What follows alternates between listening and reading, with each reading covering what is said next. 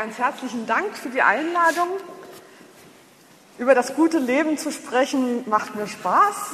Dafür stehe ich sogar mal früher auf, als das mit meinem persönlichen guten Leben normalerweise vereinbar ist. Das, was wir unter gutem Leben verstehen, hat sich in der letzten Zeit ziemlich gewandelt. Früher, vor einigen Jahren noch, war ja jemand, der gut lebte, jemand, der viel Geld hatte, der sich was leisten konnte, der oft in Urlaub fahren konnte, der lebt aber gut. Oder jemand, der viel und gut aß vielleicht auch. Inzwischen ist der Begriff des guten Lebens sehr äh, viel ausgebreiteter. Viele Menschen sprechen heute über gutes Leben, zum Beispiel bei ähm, den Attack- oder Blockupy-Demonstrationen. Wir haben die ja öfter mal in Frankfurt, weil wir da den Sitz der Europäischen Zentralbank haben.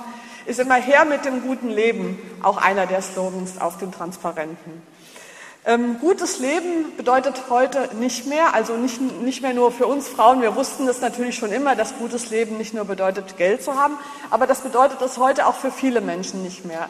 Auch die Länder, die Regierungen messen den Wohlstand oder das gute Leben ihres Landes nicht mehr nur in der Höhe des Bruttosozialproduktes, also wie viel Geld zirkuliert in der Wirtschaft, sondern es gibt auch Versuche, zum Beispiel eine Glücksskala ähm, auszurechnen. Also wie glücklich sind die Menschen in einem Land und dafür Kriterien zu entwerfen. Eine der Vordenkerinnen äh, des guten Lebens ist die amerikanische Philosophin Martha Nussbaum. Die hat vor einigen Jahren schon äh, die Diskussion sehr befördert, indem sie nämlich zehn Kriterien für gutes Leben herausgearbeitet hat, ich finde, diese Kriterien sind ein guter Ausgangspunkt, um darüber zu, zu sprechen, auch wenn ich dann ähm, am Ende noch einige kritische Einwände habe, die sage ich Ihnen, aber ich stelle Ihnen erstmal diese zehn Punkte vor, die Martha Nussbaum für ein gutes Leben herausgearbeitet hat. Um gut zu leben, gutes Leben bedeutet, dass man ein volles Menschenleben lang leben kann, also nicht vor der Zeit stirbt das ist der erste Punkt. Der zweite Punkt ist, gutes Leben erfordert ähm, eine gewisse Gesundheit, wobei auch die Frage schon ist, was Gesundheit ist. Ina Pretorius, eine der Mitautorinnen dieses äh, Büchleins ABC des guten Lebens, hat mal gesagt, eigentlich ist es falsch, wenn wir, wir reden immer von Krankheiten im Plural, aber von Gesundheit im Singular, so als ob es nur eine Gesundheit gäbe. Ja? Aber es gibt eigentlich ja genauso, ich bin ja nicht krank, ich habe eine bestimmte Krankheit, mir tut mein Bein weh, mein Bauch weh, mein Kopf weh, mein Zahn weh. Und genauso habe ich auch viele Gesundheiten. An einem Tag ist mein Geist wach, an einem anderen Tag ist mein Körper wach. Also eigentlich kann man auch über Gesundheiten im Plural sprechen. Wir sind nie ganz krank oder ganz gesund, sondern wir sind immer in bestimmten Bereichen gesund und in anderen Bereichen krank. Also Gesundheit, Ernährung, Wohnen sind, äh, ist der zweite Punkt in der Liste von Martha. Der dritte Punkt ist, äh, gutes Leben erfordert, dass man keinen unnötigen Schmerz aushalten muss und dass man Freude empfinden kann. Der vierte Punkt Ihrer Meinung nach ist, das gute Leben erfordert, dass wir unsere Sinne benutzen können und uns durch Denken eine eigene Meinung bilden können. Der fünfte Punkt ist, gutes Leben erfordert eine Bindung zu Dingen und Menschen. Ich binde mich an nicht nur Personen, sondern auch an Dinge wie zum Beispiel mein Handy oder ein Lieblingskleid oder ein Lieblingsbild oder eine Lieblingsvase. Die Bindung an Dinge ist auch wichtig. Der sechste Punkt ist, ein gutes Leben erfordert, dass wir es uns selbst über das, was wir gut finden, Gedanken machen können. Also dass der Entwurf dessen, was gutes Leben ist, uns nicht von anderen vorgegeben wird, sondern dass wir selbst überlegen, was ist für uns denn gut. Und damit eben auch über die eigene Lebensplanung nachdenken. Sie merken schon, Martha Nussbaum hat diese zehn Kriterien in einer globalen ähm, Perspektive entworfen. Für uns hier in einem relativ reichen Land ist sowas ja auch selbstverständlich eigentlich, dass wir über das, was gut ist, selber nachdenken können. In vielen anderen Ländern ähm, haben Menschen diese Freiheit vielleicht nicht. Der siebte Punkt ist, gutes Leben erfordert, dass man bezogen auf andere lebt, in Gemeinschaften, zum Beispiel in Familien. Leben vollzieht sich nicht in Alleinsein, sondern in einer sozialen Gruppe. Der achte Punkt, der für Sie dazugehört, ist die Verbundenheit mit der Natur und mit Tieren. Also nicht nur in der menschlichen Gesellschaft, sondern auch im Austausch mit ja, Flora und Fauna sozusagen.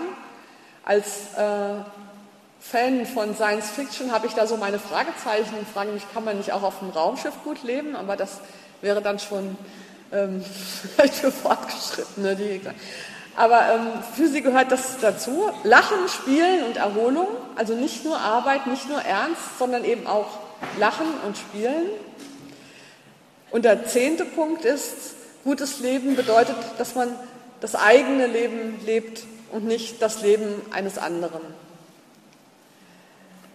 Ich finde, diese Punkte machen einen sehr großen Raum auf, machen äh, aber deutlich, dass gutes Leben äh, erstens mal etwas Kompliziertes ist. Also, dass es sehr viele unterschiedliche Aspekte hat, dass man es nicht so leicht auf einen Punkt bringen kann. Und ähm, ja, dass es eben mehr ist als die reine materielle Sicht oder die reine Sicht auf äußere Faktoren, sodass man objektiv sagen kann, das ist ein gutes Leben, das ist ein schlechtes Leben oder kein gutes Leben.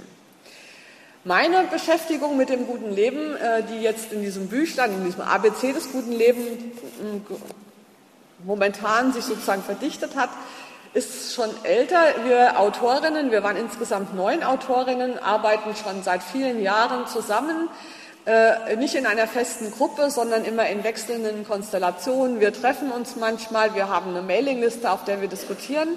Wir haben schon ähm, 2004 mal zusammen einen Text geschrieben, äh, der heißt ähm, Auch gutes Leben im ausgehenden Patriarchat und beschäftigt sich mit dem Grundeinkommen. Wir sind auch Befürworterinnen eines bedingungslosen Grundeinkommens, weil ähm, wenn man sagt, das gute Leben ist mehr als Geld, muss man sich ja klar machen, dass das gute Leben aber auch Geld ist, vor allen Dingen in einer Gesellschaft wie unserer, wo man ja ohne Geld nicht wirklich weit kommt. Es gibt zwar eine Frau, die schon seit einigen Jahren lebt ohne Geld, aber äh, und vielleicht haben Sie die schon mal in der Talkshow gesehen, die ist ab und zu im Fernsehen, aber ich glaube, das ist ähm, doch ein Ausnahmefall und äh, im Normalfall braucht man Geld zum Leben, weil wir in einer Gesellschaft leben, die hocharbeitsteilig ist, wo wir nicht mehr selbst alles das herstellen können, was wir zum Leben brauchen. Ja? Selbst wenn ich einen Bauernhof habe, brauche ich noch Geld. Und äh, Studien über diese Glückszufriedenheit verschiedener Nationen haben ergeben, dass unterhalb eines Mindesteinkommens an Geld Menschen unglücklich sind. Wenn Menschen so wenig Geld haben, dass sie sich überlegen müssen, kaufe ich meinem Kind jetzt was Gesundes zu essen oder ein paar Schuhe, weil ich das Geld reicht nur für eins davon. Oder wenn Sie überlegen müssen, soll ich mir wirklich meine Zähne machen lassen oder kaufe ich mir einen neuen Kühlschrank, weil unserer kaputt gegangen ist. Wenn ich das nicht beides kann, sondern solche, vor solche Alternativen gestellt bin, dann ist gutes Leben, das ist jetzt eine These, die wir vielleicht nachher auch diskutieren können, meiner Meinung nach nicht möglich. Unterhalb einer gewissen Mindestmenge an materiellem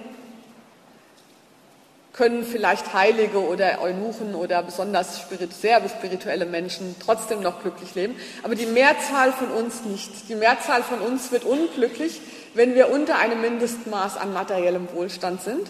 Aber wenn wir diesen, dieses Level erreicht haben, wenn wir vielleicht noch ein bisschen drüber haben, dann wird noch mehr Geld uns nicht noch glücklicher machen. Also alle diese Studien zeigen, unterhalb eines Mindestmaßes an Geld sind die Mehrzahl, fast alle Menschen unglücklich. Sie werden dann also glücklicher, je mehr sie haben, aber ab einem gewissen Maß werden sie nicht noch glücklicher, wenn sie noch mehr Geld haben. Genug ist deshalb auch eines unserer Stichwörter in dem ABC. Nachzudenken, wann ist es genug? Ist ein ganz wichtiger Aspekt von gutem Leben, zu wissen, wann ist es genug. Das betrifft ja nicht nur das Geld. Wann habe ich genug Geld, um gut zu leben? Das betrifft ja auch, wann habe ich genug Kleider, um mich gut anzuziehen? Wann habe ich genug Wohnraum, um darin gut zu leben? Immer mehr wird eben nicht immer besser, sondern genug. Aufmerksamkeit für das Genug. Und damit alle Menschen genug haben, um nicht materiell Sorgen äh, zu leiden, äh, bin ich eine Befürworterin des bedingungslosen Grundeinkommens. Dazu haben wir eben 2004 diesen Text geschrieben mit ähnlichen Freundinnen wie jetzt auch dieses ABC.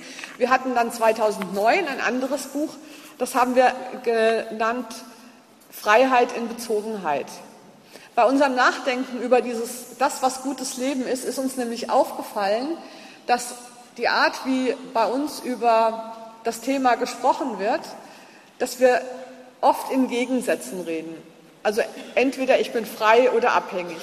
Freiheit und Abhängigkeit sind zwei Gegensätze.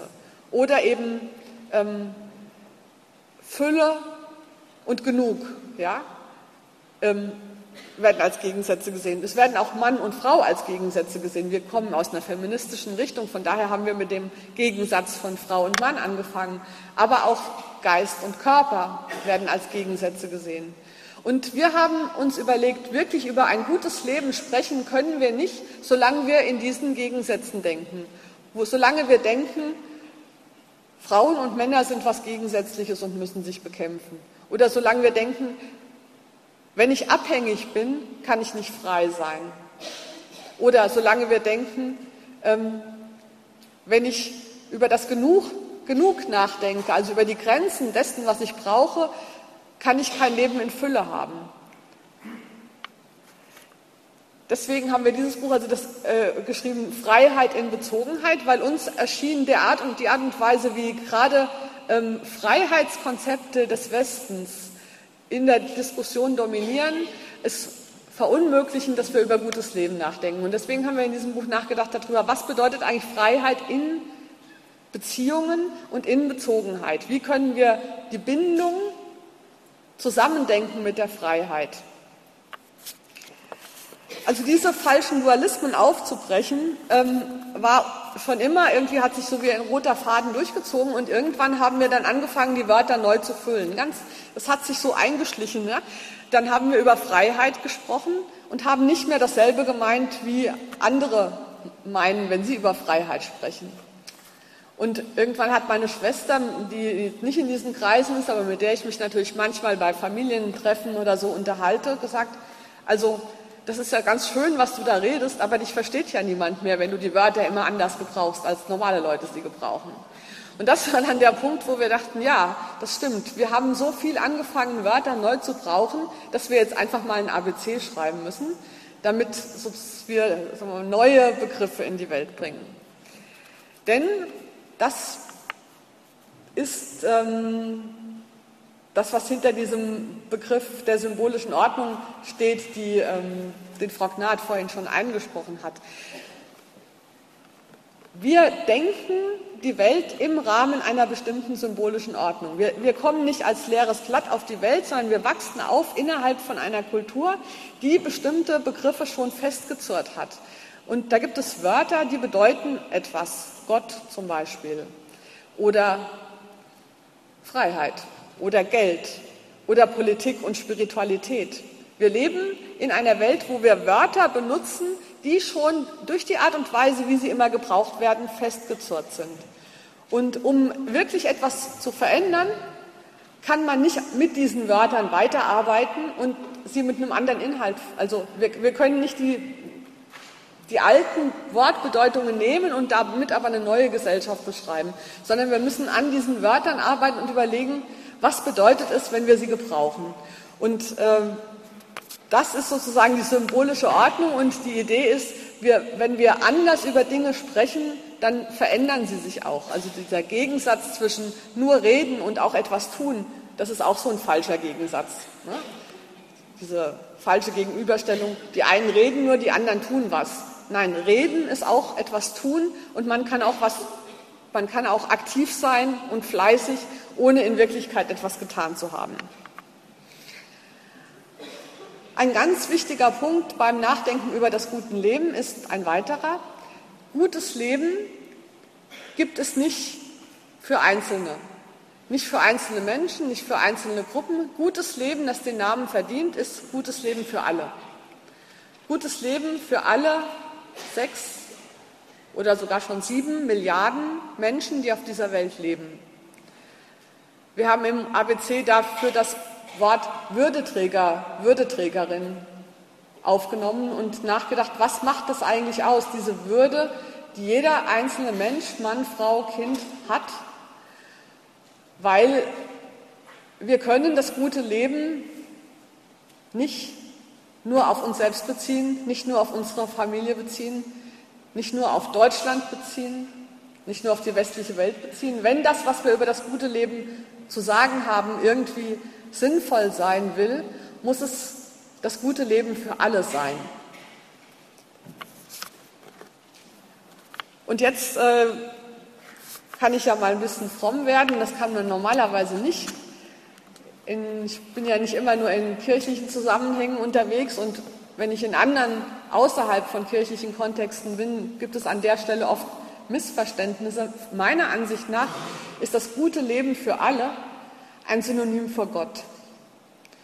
Sich an Gottes Willen zu orientieren bedeutet, sich an einem guten Leben für alle Menschen zu orientieren. Für mich ist da schon der Zusammenhang von Spiritualität und Politik gegeben.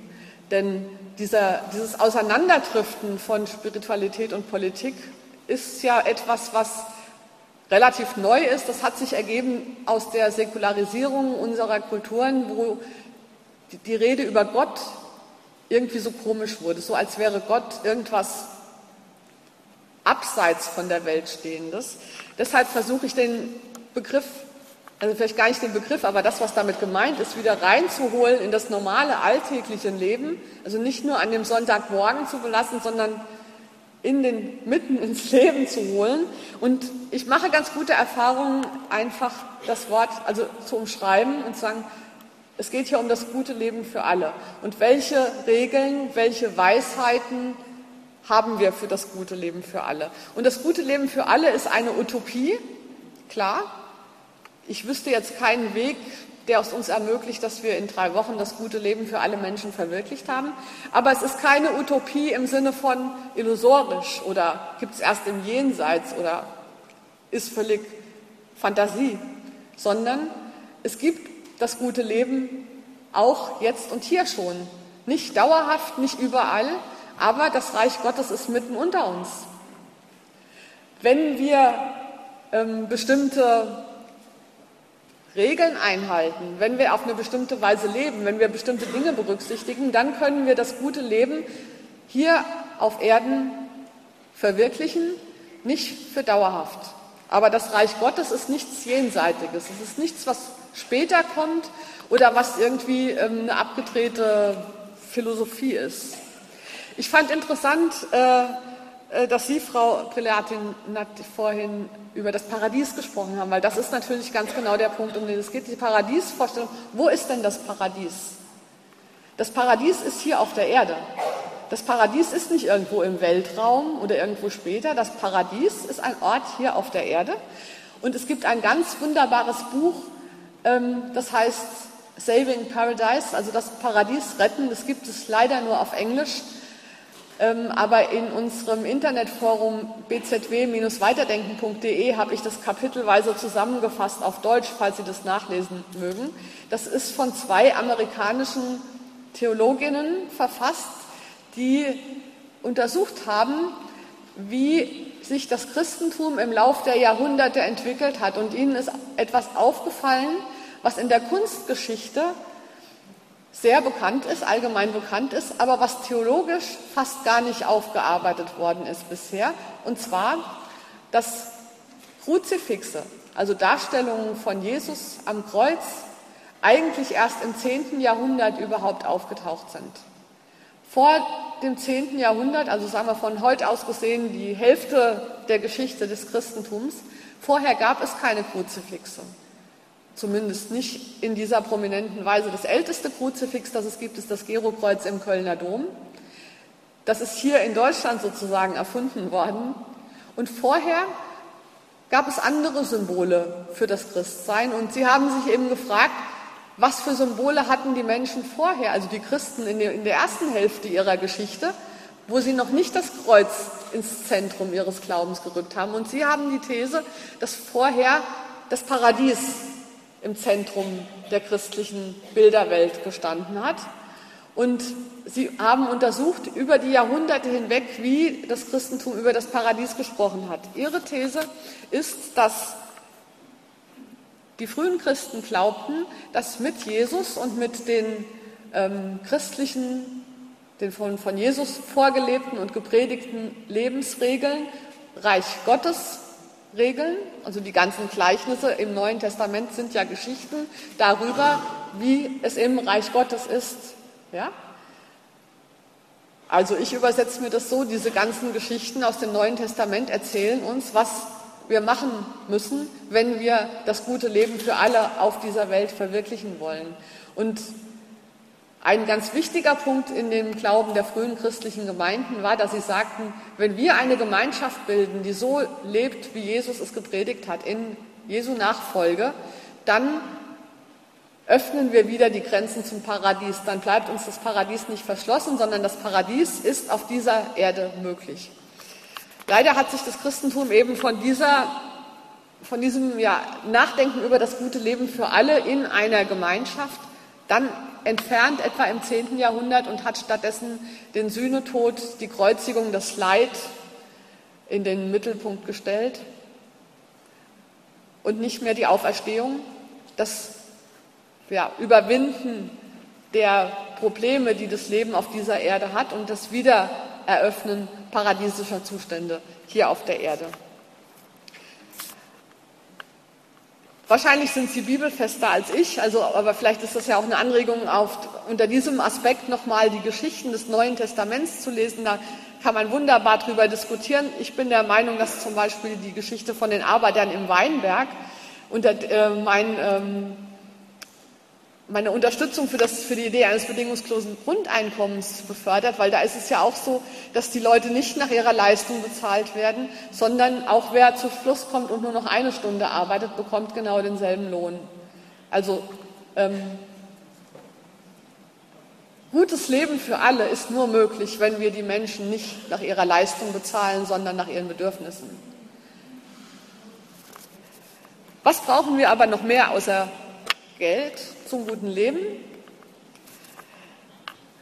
Die Tage hatte Rousseau, einer der wichtigsten Philosophen der Aufklärung, glaube ich, Geburtstag oder so. Ich habe irgendwie im Vorbeifliegen einen Artikel über ihn gelesen mit einem Zitat, das im Internet viel geliked und verbreitet wurde, weil viele das offensichtlich gut finden. Rousseau soll demnach gesagt haben, Freiheit ist nicht tun zu können, was man will, sondern Freiheit ist, nichts tun zu müssen, was man nicht will.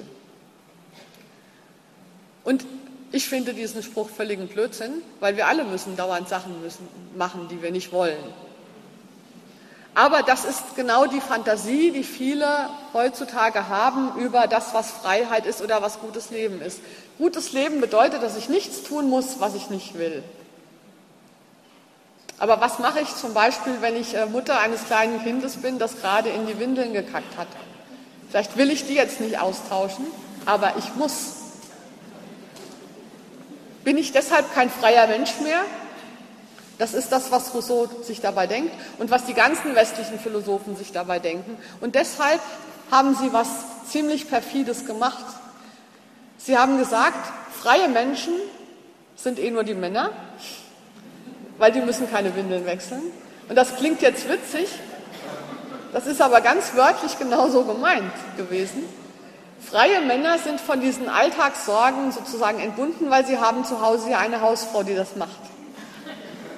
Das ist ja schon schlau gewesen von denen, aber es ist offensichtlich nicht möglich, wenn man das Konzept auf alle Menschen ausweitet. Wenn wir jetzt also gutes Leben nicht nur für die Männer, sondern gutes Leben für alle meinen, dann können wir nicht mehr sagen, frei bin ich nur dann, wenn ich nichts tun muss, was ich nicht will. Notwendigkeit ist ein ganz wichtiges Wort aus unserem ABC. Wir müssen Dinge tun, die notwendig sind, ob wir wollen oder nicht. In unserer Kultur ist aber das Nachdenken darüber, was notwendig ist und was nicht, da denkt praktisch niemand mehr drüber nach. Sondern entweder habe ich Arbeit, bin ich bei der Arbeit, dann sagt mir mein Chef, was ich tun soll, und das mache ich dann, ob das notwendig ist oder nicht, weil er dafür bezahlt. Oder ich habe frei, dann muss ich nichts tun, was ich nicht tun will. Und mit diesem Konzept kommen wir natürlich nicht weit, vor allem dann eben nicht, wenn wir uns klar machen, dass Menschen körperliche Wesen sind und dass mit diesen körperlich, mit diesen Körpern, die wir haben, einhergeht, dass wir Bedürfnisse haben, dass wir müssen. Das ist ein sehr kontroverses Wort in unserem ABC des guten Lebens übrigens. Da haben wir schon viele Diskussionen gemacht, aber ich mute es Ihnen jetzt mal zu. Eines der Worte im ABC des guten Lebens ist Scheiße. Weil das ist ein tabuisiertes Wort. Wir benutzen dieses Wort nicht mehr im eigentlichen Sinn der Bedeutung, sondern als Metapher für etwas Unangenehmes, für etwas Lästiges, für etwas Schlechtes. Aber nein, wir alle müssen, und das, was da rauskommt, müssen wir auch wegmachen. Ein ganz wichtiger Punkt für gutes Leben ist, dass das passiert. Und was glauben Sie, wie viele Länder und Gegenden in der Welt es gibt, wo das nicht passiert? Oder nicht in ausreichendem Maß? Oder nicht in einem menschenfreundlich verträglichen Maß? Wir können auf den Mond fliegen, aber wir können nicht sicherstellen, dass jeder Mensch eine Toilette hat. Und das betrifft dann teilweise nicht nur äh, übrigens die dritte Welt, wo es natürlich ganz schrecklich ist, aber hier bei uns rechnen sich Toiletten auch nicht mehr. Deswegen werden sie eingespart in der Logik des Neoliberalismus. Das ist mir euch passiert. Ich war in Koblenz bei einer Veranstaltung und wollte zurückfahren. Eigentlich gibt es da einen ICE, den hätte ich nehmen können und der hätte auch nur eine Stunde oder so gebraucht.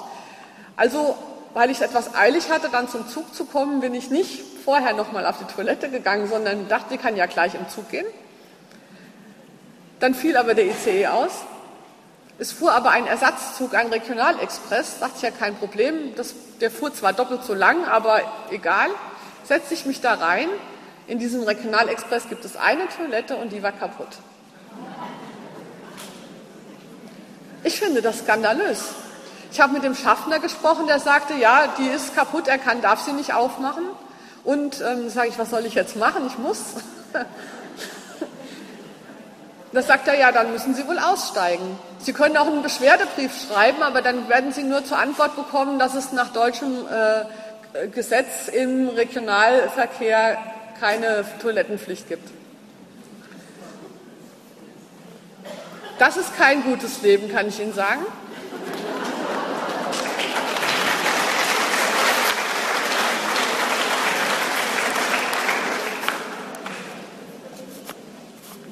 Und da müssen wir doch mal über unsere Prioritäten nachdenken.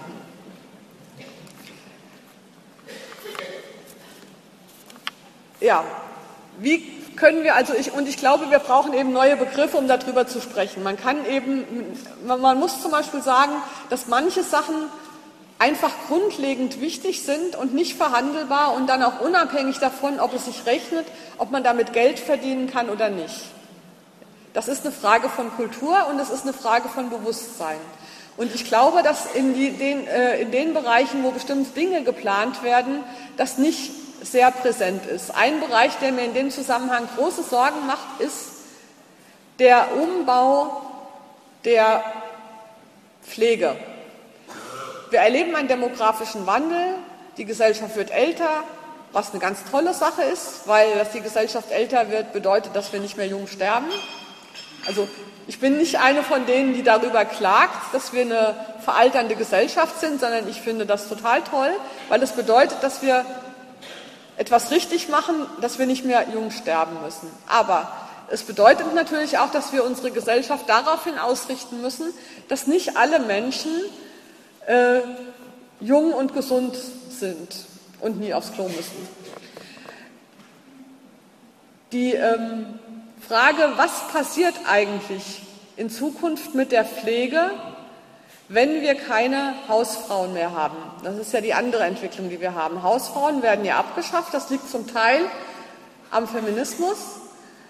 Das liegt aber nur zum Teil am Feminismus, ehrlich gesagt. Ich habe ähm, lustigerweise kürzlich ein Flugblatt wiedergefunden aus dem Jahr 1975 von einer feministischen Gruppe, die gefordert hat, die Hälfte der Hausarbeit für die Männer also die gefordert hat, alle Menschen sollen nur noch halbtags arbeiten, sodass sie einen Halbtag äh, Geld, äh, 20 Stunden die Woche Geld verdienen gehen und 20 Stunden die Woche Zeit für Hausarbeit haben. Das war das, was sich die Frauenbewegung vorgestellt hat. Was tatsächlich passiert ist, wir sollen jetzt alle 40 Stunden arbeiten. Das heißt, die Hausfrauen werden abgeschafft, das heißt es ja. Die Frage ist aber, wer macht eigentlich in Zukunft die Arbeit, die früher die Hausfrauen gemacht haben, wenn es in Zukunft keine Hausfrauen mehr gibt?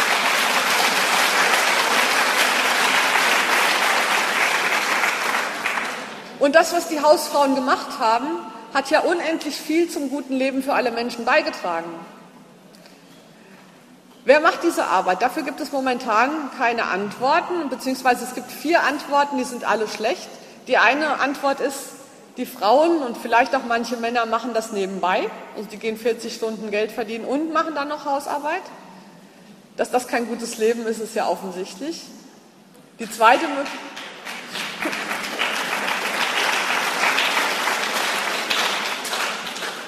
Die zweite Möglichkeit, wir holen Frauen aus ärmeren Ländern hierher, die ohne legale Aufenthaltsberechtigung und für ganz niedrige Löhne diese Arbeiten für uns machen, zu unwürdigen Bedingungen und ohne rechtliche Absicherung. Das ist momentan ein ähm, sehr verbreiteter Weg. Viele Familien würden die Pflege ihrer ähm, Familienmitglieder nicht bewältigen können ohne die 24 Stunden Polin. Das ähm, ist auch kein gutes Leben. Vor allen Dingen ist es keine langfristige Perspektive, denn wenn sich die wirtschaftlichen Verhältnisse in den verschiedenen Ländern der Welt angleichen, wo, was wir ja hoffen, was ja gut wäre, dann gibt es, diese, da gibt es diesen Grund nicht mehr.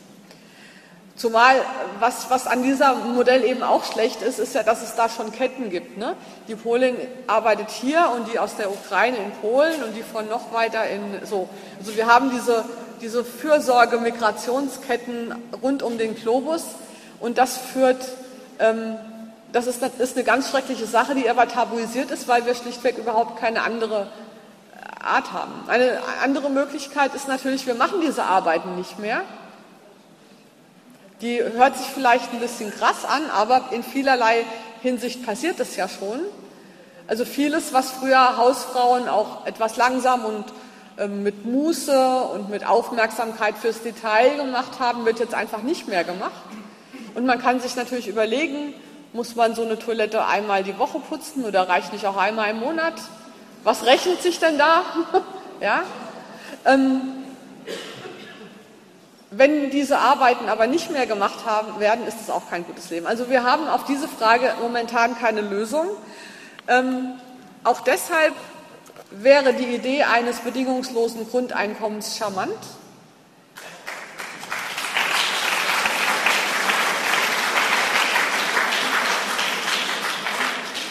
Allerdings ist das Grundeinkommen für sich genommen auch keine Lösung, denn es gibt einige Schlawiner unter den Männern bei den Grundeinkommensbefürwortern, die denken sich das so, ja, wenn wir dann das Grundeinkommen haben, dann können die Frauen ja wieder zu Hause bleiben und diese Arbeiten machen, dann haben sie ja das Grundeinkommen. Also da müssen wir dann auch widersprechen, so haben wir da auch nicht gewettet, aber es würde uns doch mehr Flexibilität verschaffen und dieser Druck, um jeden Preis und zu jeder Bedingung arbeiten zu gehen, wäre schon mal weg.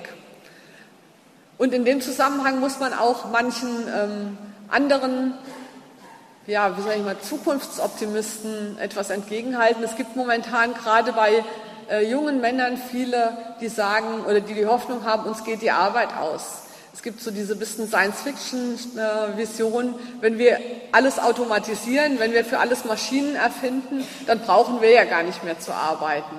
Das ist dann das Paradies. Ähm, aber das wird eben nicht funktionieren, weil es gibt bestimmte Arbeiten, die kann man automatisieren, die kann man von Maschinen erledigen lassen. Und es gibt andere Arbeiten, da kann man das vielleicht auch, aber da leidet die Qualität. Also wenn ich Autos herstellen will und habe eine große Fabrik, dann brauche ich da vielleicht irgendwann keine Arbeitskräfte mehr, dann habe ich da Roboter. Die bauen die Autos zusammen und fertig.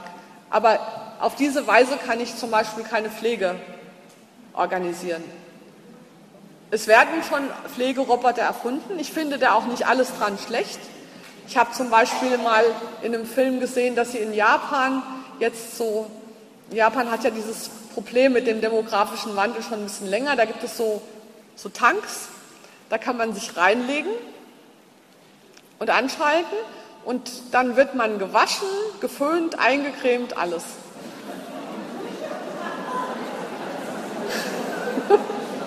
ja. Also irgendwie stelle ich mir das schon auch als gutes Leben vor. Ich kann mir das gut vorstellen, ja. Man muss gar nichts mehr machen, man muss nicht in die Badewanne klettern und so weiter. Man muss auch niemanden um Hilfe bitten, um gewaschen zu werden. Ich setze mal drauf, dass ähm, in 30, 40 Jahren, wenn ich nicht mehr so in die Badewanne komme, das vielleicht schon erfunden ist, dann kaufe ich mir so eins, wenn ich es mir leisten kann.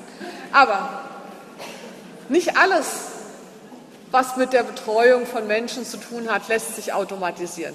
Manches schon, aber vieles eben auch nicht. Vieles erfordert Zuwendung, erfordert Zeit, erfordert menschliche Beziehungen. Und was momentan passiert mit dem Ende der Hausfrau, und das ist die vierte Möglichkeit, die meiner Meinung nach auch kein gutes Leben ist, ist die Verbetriebswirtschaftlichung dieser Arbeiten.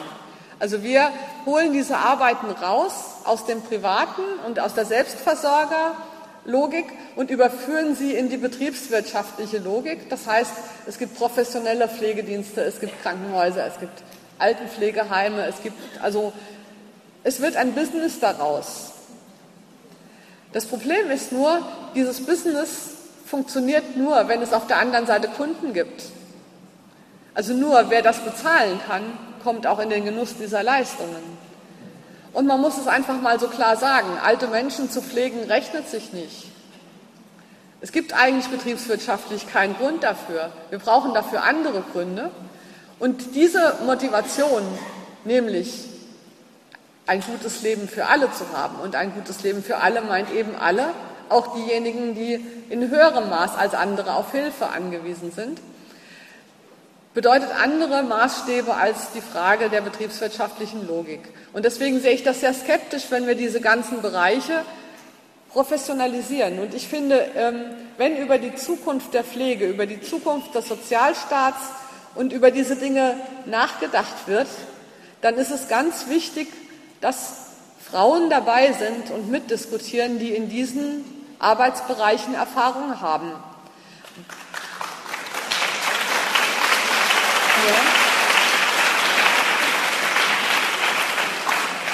Und ich will nicht sagen, dass die Pflege in der Familie immer das Beste ist.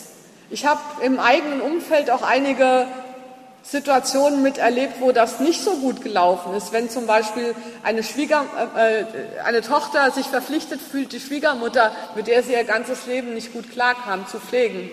Das muss nicht gut sein. Ja? Der Frau wäre es vielleicht manchmal in einem Altenheim besser gegangen. Aber diejenigen, also ich will das nicht idealisieren und sagen, früher in den Familien war alles toll, aber ich sage, diejenigen, die Erfahrung haben im Care-Bereich, im Fürsorgebereich, die wissen, wie man das macht, das betrifft auch nicht nur die Alten, das betrifft auch zum Beispiel die Kindererziehung. Momentan erleben wir den rasanten Ausbau von Kinderkrippenplätzen und die Frage der Qualität steht da ungefähr auf zehnter äh, Ebene.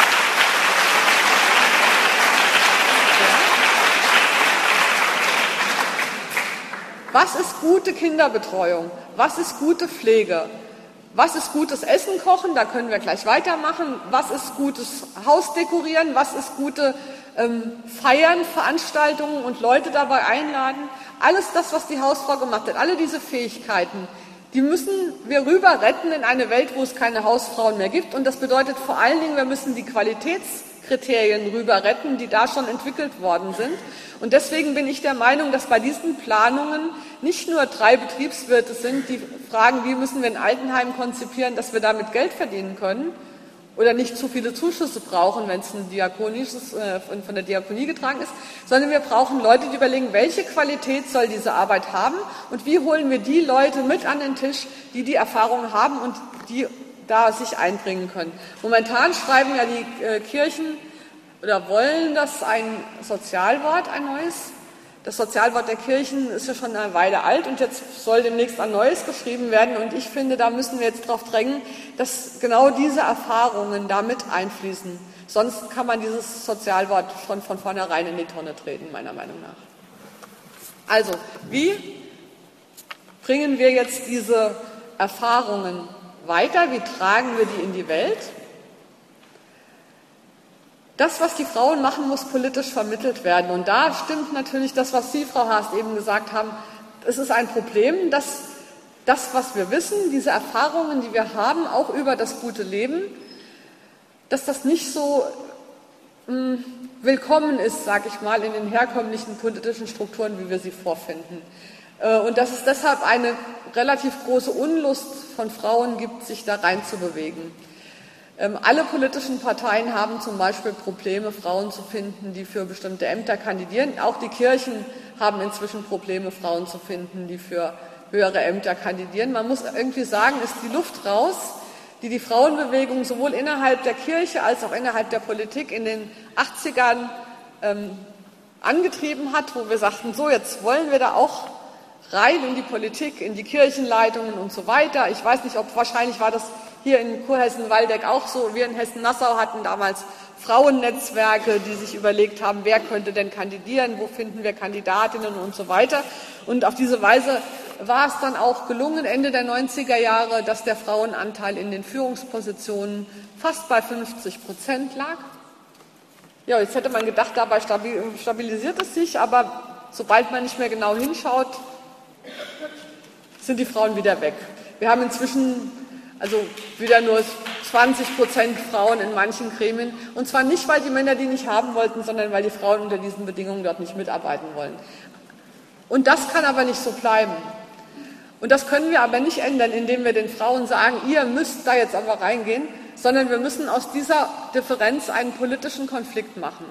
Wir müssen uns überlegen zu sagen, nein, wir wollen da nicht hin und deshalb muss sich das, was da ist, verändern. Und da komme ich zu diesem Stichwort, was auch am ABC des guten Lebens steht und was Frau Gnad vorhin schon gesagt hat, das postpatriarchale Durcheinander. Das ist ein bisschen lustiges Wort, das Postpatriarchat. Also wir leben im Postpatriarchat, meinen wir. Damit ist gemeint, dass das Patriarchat mit seinen alten Regeln nicht mehr existiert. Also so ein paar restliche Ausläufer schon noch, aber so im Großen und Ganzen ist das Patriarchat am Ende. Kein Mensch würde mehr sagen, eine Frau kann das nicht. Kein Mensch würde mehr sagen, eine Frau darf das nicht. Wir dürfen alles inzwischen. Es wird auch niemand mehr sagen, dass eine Frau sich ihrem Ehemann unterzuordnen hat oder dass sie nicht urteilsfähig wäre. Wir dürfen alles, aber wir dürfen es bisher nur zu den Bedingungen der Männer. Und das ergibt postpatriarchales Durcheinander. Das heißt, die alte patriarchale Ordnung existiert nicht mehr, aber es hat sich auch noch keine neue Ordnung gefunden. Und was übrig geblieben sind, sind so leere Hüllen. Das sehen wir ganz oft in, in Gremien oder in alten Ritualen oder in, das sehen wir in der Politik, in der Kirche, in all diesen, in den Universitäten, in all diesen alten patriarchalen Institutionen, möchte ich jetzt mal sagen die noch aus den Zeiten stammen, als die Verhältnisse schön in Ordnung waren und die nicht wirklich darauf eingestellt sind auf die neue Zeit, auf das, was wir jetzt herausarbeiten an neuen symbolischen Ordnungen. Und das ist eben nicht nur hier mal ein kleines Steinchen gedreht, sondern das betrifft das große Ganze. Und es ist nicht so leicht und es ist nicht von einem Tag auf den anderen äh, umzudrehen. Aber wir können diesen Institutionen helfen dabei, sich zu verändern, aber nicht, indem wir noch selber an die Regeln dieser Institutionen glauben. Ich weiß nicht, ob Sie verstehen. Ja? Und vielleicht war das ein Grund dafür, warum so viele Frauen sich frustriert wieder zu rausgezogen haben oder warum sie glauben, ähm, kann, warum sie keine Lust haben, sich dazu engagieren, da reinzugehen, sich zu beteiligen, sich wählen zu lassen. Viele Frauen glauben, wenn sie das machen, müssten sie sich anpassen, müssten sie diese Spielregeln da übernehmen. Und das war ja auch das, was sie uns lange erzählt haben. So in den 90ern und Nuller Jahren gab es ja regalweise Bücher, ähm, wie werde ich als Frau Führungskraft? Ja, und in diesen Büchern stand drin, als erstes kaufen Sie sich ein großes Auto, als zweites schreiben Sie Ihren Doktortitel groß an die Tür und drittens delegieren Sie alle unerwünschten Arbeiten nach unten und machen Sie nur das, wo sich Prestige. Also was man uns erzählt hat, war, wenn ihr Frauen in diese Institutionen geht, müsst ihr das genauso machen, wie das die Männer da schon immer gemacht haben, ob euch das passt oder nicht. Ob ihr ein großes Auto wollt oder nicht, ja ob ihr die unangenehmen Arbeiten delegieren wollt oder nicht, oder ob ihr mit eurem Doktortitel protzen wollt oder nicht. Wenn ihr Erfolg haben wollt, müsst ihr das so machen. Und dann haben die Frauen gesagt, ja dann machen wir es eben nicht. Und das hat eben dazu geführt, dass diese postpatriarchale Unordnung passiert ist. Und wenn wir die verändern wollen, wäre eben der Vorschlag heute, wir tragen das gute Leben durchaus in diese Institutionen hinein, aber ohne uns anzupassen ohne uns an diese Spielregeln dort zu halten, sondern indem wir sagen, nein, und wir führen jetzt hier neue Spielregeln ein. Und vielleicht klappt es, vielleicht klappt es auch nicht. Wenn man natürlich irgendwo antritt für ein politisches Amt oder für eine Position und ähm, sagt, ich muss das unbedingt werden, ich muss da unbedingt gewählt werden oder wiedergewählt werden oder so, dann ist die Versuchung groß, natürlich sich anzupassen. Aber manchmal kann man auch Glück haben und sagen, ich gehe dahin, ich stelle das vor, wählt mich oder lasst es bleiben. Und wenn ich nicht gewählt werde, ist es auch keine Niederlage, sondern dann hat es halt nicht geklappt. Aber vielleicht klappt es ja auch. Haben wir denn oft genug versucht, es vielleicht hinzukriegen? Oder haben wir uns vorschnell angepasst? Ein Punkt von denen, die wir an diesen Institutionen dann äh, ändern müssten, wäre die Vorstellung, man könnte für alles Regeln finden. Für das gute Leben gibt es keine Regeln. Deswegen ist es ja auch eigentlich geschickt, wenn wir Christinnen nicht gutes Leben für alle sagen, sondern Gott benutzen, weil da ist klar, dass man es nicht definieren kann. Bei gutes Leben für alle besteht die Gefahr, dass dann doch wieder jemand kommt und Richtlinien aufstellt und sagt, also so und so viel Geld, so und so viel das, so und so viel das, so und so viel das. Wir Menschen sind nicht alle gleich. Und das, was gutes Leben für jede Einzelne bedeutet, kann für jede Einzelne etwas ganz anderes sein. Für mich ist gutes Leben nicht damit vereinbar, dass ich zu wenig Schlaf bekomme. Andere brauchen nur vier Stunden Schlaf. Ich verstehe nicht, wie die das machen, aber ich akzeptiere, dass das so ist. Ich hingegen lese gerne wissenschaftliche Bücher. Es gibt andere, die finden das grauselig. Ja, die würden lieber drei Wochen lang morgens um fünf aufstehen, als ein wissenschaftliches Buch lesen. Also wir sind unterschiedlich und das, was wir für ein gutes Leben, was für uns ein gutes Leben ist, ist unterschiedlich. Und wenn wir mit anderen über das gute Leben verhandeln, dann ist es wichtig, dass wir nicht unsere eigenen Maßstäbe auf alle übertragen. Gutes Leben.